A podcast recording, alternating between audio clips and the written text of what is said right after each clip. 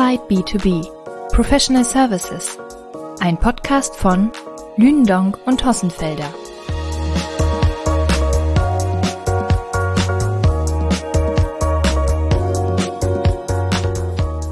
Heute im Gespräch mit Mario Zillmann, Frank Riemensberger, Mitglied im Accenture Global Management Committee und Leiter der Geschäftsführung der Accenture Ländergruppen Deutschland, Schweiz und Österreich.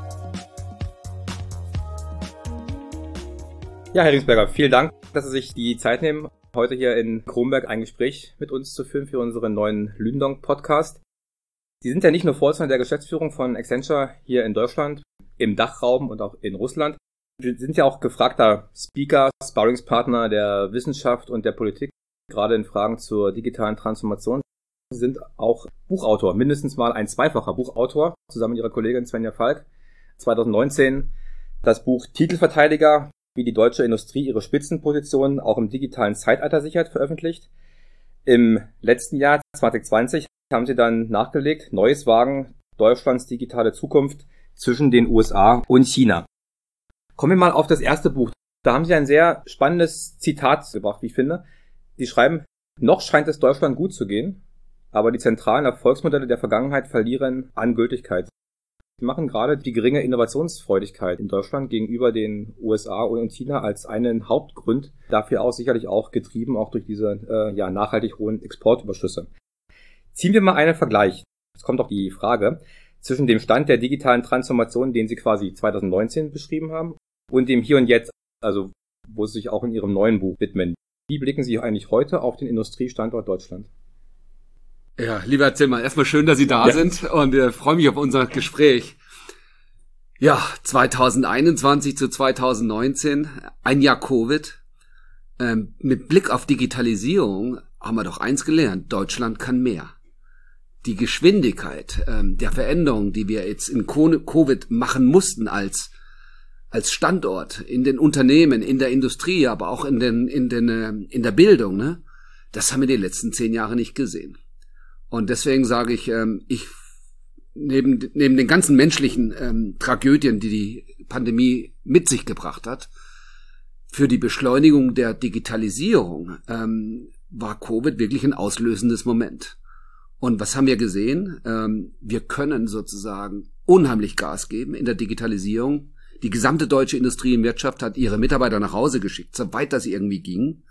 Ähm, Nichtsdestotrotz ist die Industrie in vielen Bereichen weiterhin gewachsen. Und das hat sie der Digitalisierung zu verdanken, die wirklich beherzt eingesetzt wurde. Und ich glaube, da ist ein Moment entstanden, der auch nach vorne hin richtungsweisend sein kann. Mhm. Kommen wir mal auf die Digitalisierungsfortschritte, die Sie gerade auch mal skizziert haben. Was konkret ist aus Ihrer Sicht wirklich im letzten Jahr an Digitalisierungsfortschritten in, mal so bezogen auf Deutschland passiert? Also wo haben aus Ihrer Sicht Unternehmen wirklich Fortschritte gemacht? Ja, jetzt komme ich vielleicht auf die Bücher zurück. Ähm, es wird eine Trilogie werden. Ähm, Titelverteidiger war das erste. Die Idee war zu sagen, wir können was. Und was kann denn Deutschland? Wir können die physische Welt. Wir sind Weltmeister bei Produkten, komplizierten Teilen. Wir können große komplexe Anlagen bauen und wir exportieren unsere Produkte in die ganze Welt. Titelverteidiger heißt, wir haben Stärken, die wir stärken sollten. Ja, neues Wagen, ähm, das ist der zweite Teil der Trilogie. Ähm, da geht es darum, dass wir sagen, wir dürfen nicht stehen bleiben, wo wir sind. Wir haben intelligente Maschinen, intelligente Anlagen. Wie wär's denn, wenn wir diese digitalisieren, so wie das die Automobilindustrie macht? Das Auto digital neu denken mit einem Softwaresystem und natürlich Elektromobilität die sozusagen, wo das Softwaresystem länger bleibt als das einzelne Modell und sozusagen die Fahrerfahrung des einzelnen Fahrers von Modell 1 in das nächste Auto überträgt. Das sind die Chancen der, des digitalen Neudenkens des Produkts und natürlich alle möglichen Services. Und ähm, letzt, in Zukunft wird es nicht nur mehr um das Produkt gehen, es geht auch um die Leistungsversprechen, die das Produkt im Betrieb zeigt. Ein intelligentes Auto, das nachhaltig ist, mit Services bespielt wird, kann vielleicht das Versprechen abgeben, ich, mein CO2-Footprint wird nie höher sein als X. Und das ist natürlich ein ganz anderes Angebot, als ein Auto zu verkaufen, wie wir es heute tun. Das ist die, was wir in unseren Büchern aufschreiben. Unser, unser dritter Teil der Trilogie wird gemeinsam stark heißen, ähm, weil wir müssen in Deutschland Ökosysteme bauen. Wir können das nicht mehr alleine schaffen. In der Verbindung von Produkt, Service, weltweite Coverage. Das erstmal noch sozusagen zu, unseren, zu unserem Buch. Das sind keine abgeschlossenen Bücher, sondern das ist eine Geschichte, die sozusagen unsere Wettbewerbsfähigkeit ähm, fortschreibt, äh, fortschreibt. So, jetzt zu Ihrer Frage. Ähm, was haben wir denn gesehen? Wir haben eine klare Korrelation gesehen, dass in der Pandemie, dass Firmen, die bereits digitalisiert haben, die Pandemie deutlich besser überstanden haben. Warum ist das so? Ganz einfach, wenn man sich nicht mehr bewegen kann, weil der physische Kontakt unterbrochen ist, dann kann man weiterhin Geschäft machen, wenn man seine Kunden digital erreichen kann, seine Lieferanten digital erreichen kann und seine Mitarbeiter und die Arbeit digital organisieren kann. Und wir haben gesehen, dass die, die das konnten, viel schneller durch den Tiefpunkt der Krise durch sind und alle anderen haben beherzt digitale Leistungen eingekauft, weil klar war, ohne geht es nicht. Sie haben es gerade gesagt, ich habe mir nochmal hier auch notiert, Fahrerfahrung, also auch die Interoperabilität von Daten, wie man immer so schön sagt, wenn es auch darum geht, digitale Geschäftsmodelle auch zu entwickeln. Da reden wir über User Experience, auch von Customer Centricity.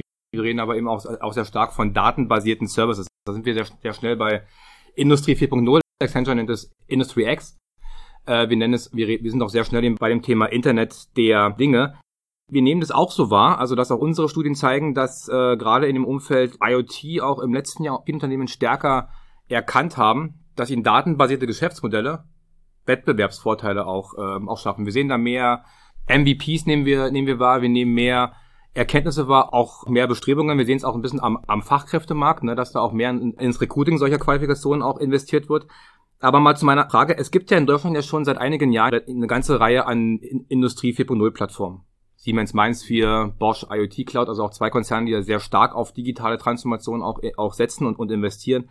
Es gibt das Adamos Plattformnetzwerk, aber sie stellen Sie auch in Ihrem zweiten Buch äh, Neues Wagen ja auch fest, so richtig skalieren tun, tun diese Plattformen noch nicht, obwohl sie ja auch auf User Experience, Customer Centricity, Datenanalysen setzen. Woran liegt das aus Ihrer Sicht? Wir haben in Deutschland kein Innovationsproblem. Also deswegen nochmal auf Ihre Frage vorher, sind wir bei der Innovation hinten dran? Nein, ich glaube nicht, sondern ähm, es war immer schon sozusagen das Erfinden und das Neudenken, was in Deutschland große Tradition hat. Übrigens auch im Digitalen. Wir haben eine ganze Menge Softwareentwicklung, wenn wir unsere Produkte anschauen. Wo es in Deutschland hakt, ist bei dem Transfer in die großflächige Industrie, also dass viele Beteiligte sozusagen an dieser Entwicklung partizipieren. Es mangelt an der Skalierung, also wie viel machen mit? Geschwindigkeit und es mangelt an der Geschwindigkeit. Also wir haben Innovation, wir kriegen sie nicht breitflächige Industrie, wir kriegen sie nicht skalieren, wir sind zu langsam. Das sind alles Sachen, die man sich in China anschauen kann. Ich glaube, China hat sicherlich ganz viel Innovation, so wie die Silicon Valley, das ist sozusagen der Gegenpol heute. Aber in China sehen wir sozusagen ein ganz strenges Regime und das ist anders als unseres. Das kann man jetzt nicht eins zu eins übertragen, aber es ist unser Wettbewerb und man muss genau hinschauen. Und in China sehen wir, dass sozusagen nicht nur Technologie als Innovation vorgedacht wird, sondern es wird auch vorgedacht als Industriepolitik und Regierungsprogramm. Wie sieht ein Transfer in die große Industrie aus? Wie sieht eine hohe Skalierung aus mit bestmöglichster Geschwindigkeit? Und das wird sozusagen einerseits gefordert in China, aber andererseits auch durch Wirtschaftspolitik monetär unterstützt. Und auf einmal sehen wir sozusagen, dass gesamte Industriezweige durch Digitalisierung in China hochgehoben werden, weil alle Spieler mitmachen. Das sehen wir nicht in Deutschland. Wir haben das Adamos, Mainz 4 bei anderen Plattformen. Wir haben vereinzelte, sehr schöne punktuelle Erfolge gesehen, aber wir haben keine Breitflächigkeit gesehen. Und ich glaube, das müssen wir als Industriestandort künftig anders denken, dass wir sagen, wir müssen diese, diese Plattformen, diese Datenmarktplätze breitflächig ausrollen. Es reicht nicht immer ein POC, ein Proof of Concept nach dem anderen zu machen. Das wird uns, das wird uns nicht wettbewerbsfähiger machen. Daten ist ein gutes Stichwort. Wir sprechen ja da auch immer viel von der vielbeschworenen Datensouveränität, ne, die, ist, die uns vielleicht in Europa noch etwas, etwas fehlt, sicherlich auch darin, darin begründet, dass wir in Europa keinen richtigen Hyperscaler aufgebaut haben. Ne? Also jetzt setzen wir, oder jetzt setzt ja Europa seit einigen Monaten, Jahren ja sehr stark auf das Thema Gaia X auch um, um eine europäische Datensouveränität aufzubauen. wir bitten Sie auf das, auf das Thema. Wird das, wird das ausreichen, um im Grunde das Thema Industrie 4.0, also die Verbindung von physischer und analoger Welt, wo wir auch unsere Wettbewerbsvorteile ähm, sehen, lösen zu können? Also ich glaube, wir brauchen da noch viel mehr Entwicklung. Ähm, und ich will die Frage ein bisschen anders beantworten. Wir haben in unserem Buch Neues Wagen auch sozusagen das Thema technologische Souveränität, die letztendlich Voraussetzung ist für eine wirtschaftliche Souveränität und dann sicherlich auch eine Voraussetzung oder eine hilfreiche ist für eine politische Souveränität ähm, diskutiert. Und ich bin auch Mitglied des Hightech-Forums der deutschen Bundesregierung.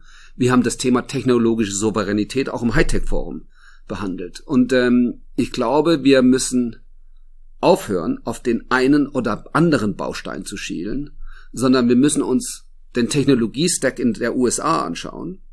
Und der ist durchdekliniert unten von den Halbleitern kommen, über den Chips kommen, über sozusagen die Konnektivität kommend, über die gesamten Bausteine der Netzwerke, über die Bausteine der, der Infrastruktur. Da sind wir bei der Cloud aber dann die ganzen Datenarchitekturen, die ganzen Anwendungsarchitekturen, die neuen As-a-Service-Anwendungssysteme und die neuen Geschäftsmodelle mit den Services drauf und den Datenmarktplätzen. Den ganzen Stack schauen wir uns an in den USA. Dann schauen wir uns den ganzen Stack in China an. Und dann müssen wir uns in Europa und in Deutschland überlegen, was ist denn unser Stack? Und es geht nicht darum zu sagen, wir haben jetzt keine Cloud oder wir haben eine, sondern wir müssen uns sozusagen die Durchgängigkeit aller Schichten anschauen und letztendlich, was die Amerikaner und die Chine geschafft haben, die Chinesen geschafft haben, sie haben vertikale Geschäftslösungen. Denkt mir, dass die ganze Amazon-Plattform als eine von sehr vielen. Sie haben vertikale Lösungen geschaffen über den ganzen Stack hinweg und das und so muss Europa denken. Und wenn wir technologisch souverän sein wollen, dann werden wir uns Souveränität an kritischen Kontrollpunkten auf jeder Ebene des Stacks erarbeiten müssen. Das wird teilweise ein Jahrzehnt dauern. Und deswegen, für mich ist die Frage, haben wir jetzt eine Cloud oder keine Cloud, viel zu kurz. Wir müssen uns letztendlich begeistern für einen Technologiestack aus Europa. Und da, wo wir sozusagen kein, in, den, in den nächsten fünf oder zehn Jahren keine eigenen Lösungen haben, müssen wir ganz klar andere Lösungen nutzen, weil die Welt bleibt ja nicht stehen. Nichtsdestotrotz, ähm, die Cloud ist über die letzten 10, 15 Jahre entstanden. Über 10, 15 Jahre kann man die auch wieder aufholen. Und ich glaube, was mir fehlt in Europa, ist ähm, eine gesamthafte Diskussion über einen Technologiestack Europa. Wir haben ganz viele Einzeldiskussionen über eine Cloud, über Gaia X, über einen Datenmarktplatz. Aus diesen Einzellösungen wird kein Gesamtkonzept entstehen. Das ist übrigens auch die Sichtweise vieler CEOs. Wir, wir haben jetzt in einer aktuellen Studie auch äh, die Frage gestellt, an CEOs gerichtet, wird Gaia X eigentlich nachhaltig zu einem Erfolg werden und auch das Thema Digitalisierung voran, vorantreiben? weniger als ein Drittel stimmen dieser These voll zu. Von daher, das unterstreicht auch etwas, auch das, was Sie gerade gesagt haben. Kommen wir nochmal zum Thema. Ich sag noch eine Sache vielleicht zu dem, zu den Datenmarktplätzen ja? Mhm. Gaia X, ne? Also die Idee, eine Diskussion zu schaffen, die das Thema wie so ein Rubik's Cube beleuchtet, ist genau die richtige, ne? Jetzt sehen wir auch an allen Ecken und Enden Dutzenden von Datenmarktplätzen entstehen, ne? wo die Firmen irgendwie so sagen, wir tun da Daten rein, aber vielleicht nur auf Abruf mit ganz komplizierten Regeln. Das wird nicht langen. Was die Industrie nicht gelöst hat heute ist, wie teilt die Industrie im Ökosystem den Wert, der aus den Daten entsteht. Da gibt's keinen Ansatz dazu. Und solange diese Wertteilung nicht gut gelöst ist für alle Beteiligten, wird auch keiner seine Daten reintun. Wie kann man das aus Ihrer Sicht lösen? Also ich habe ähm, an einigen Stellen vorgeschlagen, da wirklich ein Research-Projekt auf höchster Ebene ähm, aufzuhängen mit meiner Kollegin Svenja Falk zusammen und sagen, wir beschäftigen uns zu viel, zu viel mit den Technik der Datenmarktplätzen. Es gibt kaum wirklich auch Forschungsansatz, wie wenn ein Ökosystem, jeder tut seine Daten rein, es entsteht Wert. Wie, nach welchen Regeln wird dieser Wert geteilt?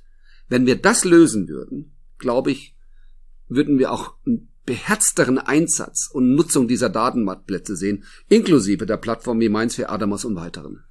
Ich denke, Vertrauen und auch Technologietransfer spielt natürlich auch dabei eine, eine wichtige Rolle. Ähm, glauben Sie, dass Beratungs- und IT-Service-Unternehmen, die per se ja über, über sehr viel Technologie-Know-how verfügen, die ja auch im Grunde den Vorteil haben gegenüber eines einzelnen Unternehmens, sehr viele verschiedene Best Practices auch zu, auch, auch zu kennen, dass sie eigentlich stärker in das Innovationswertschöpfungsnetzwerk von Unternehmen mit eingebunden werden müssen?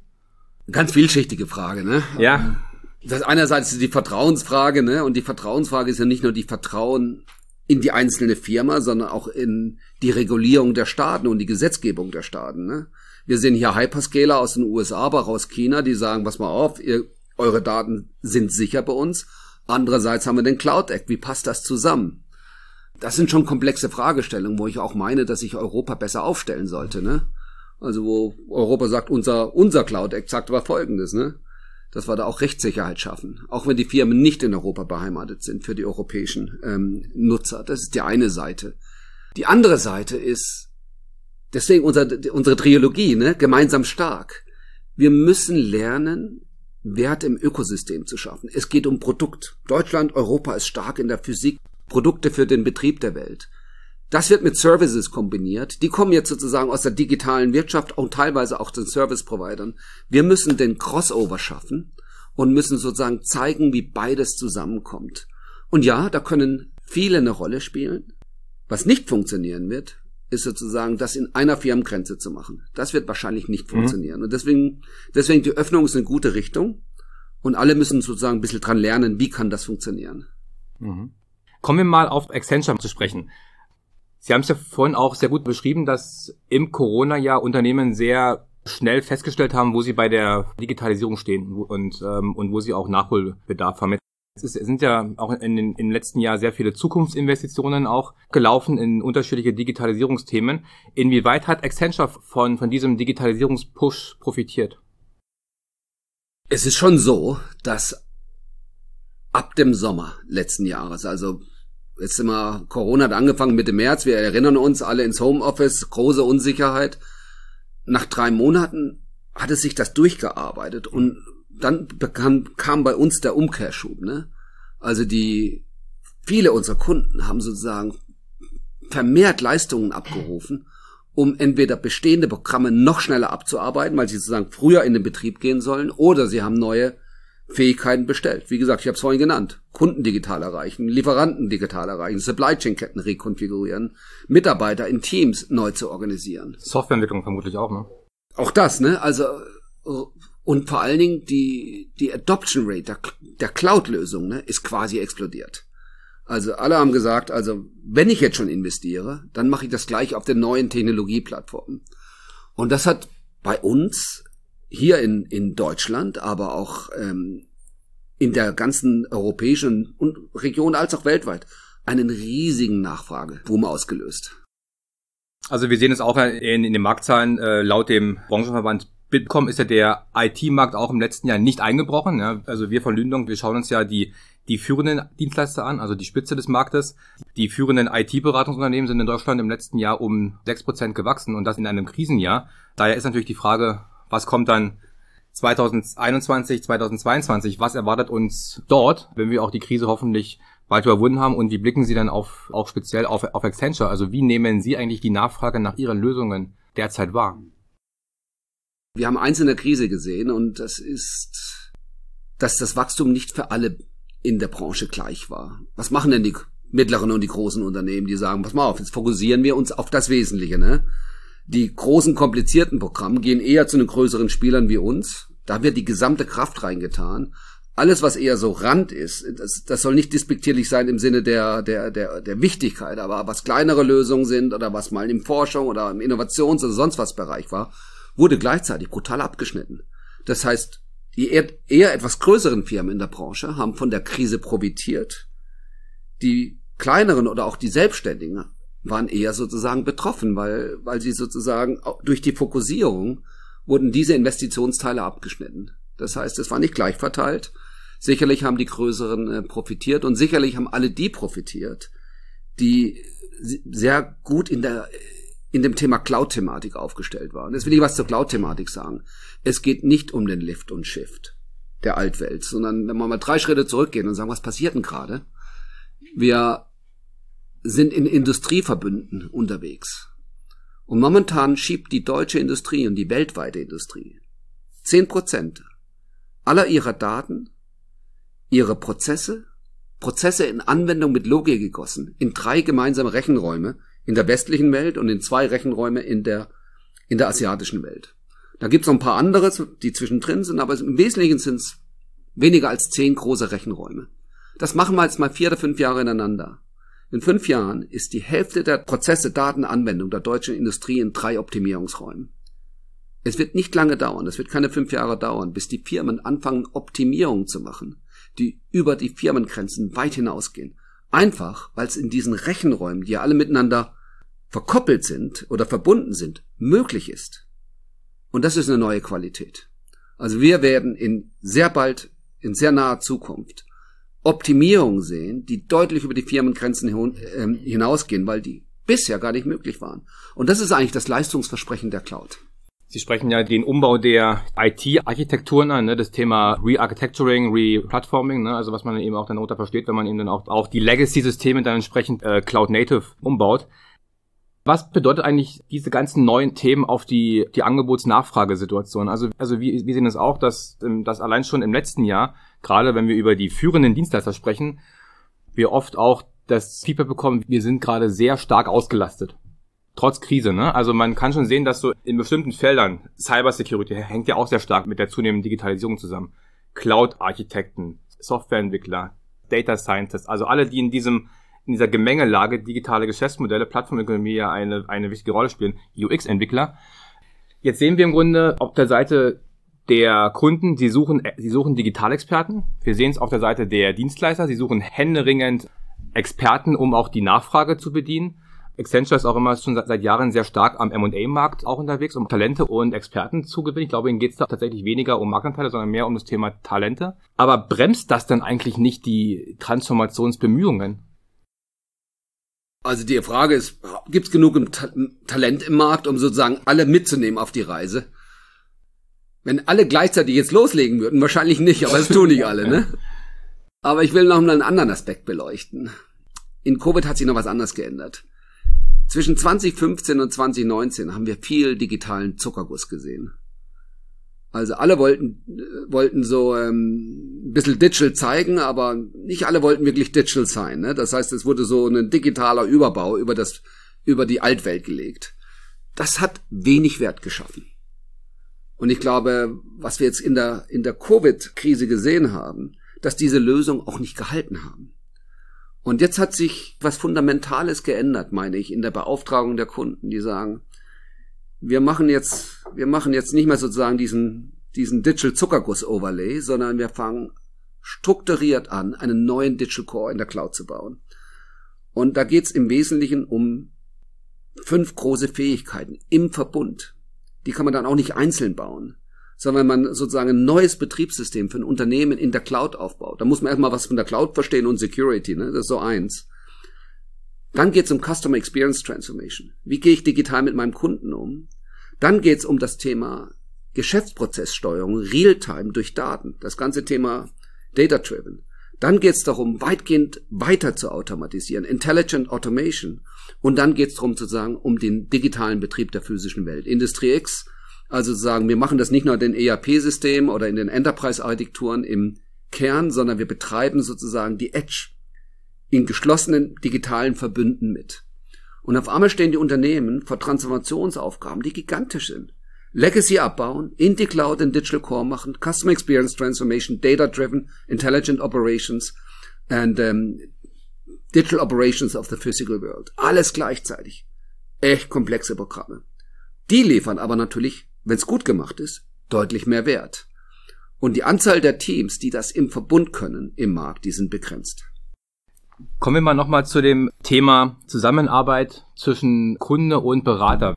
Die Corona-Krise hat ja sehr plötzlich äh, und auch sehr schnell das Thema Remote Working auf den Schirm gehoben. Die Berater konnten nicht mehr zu den Kunden ins Büro oder, ins Werk.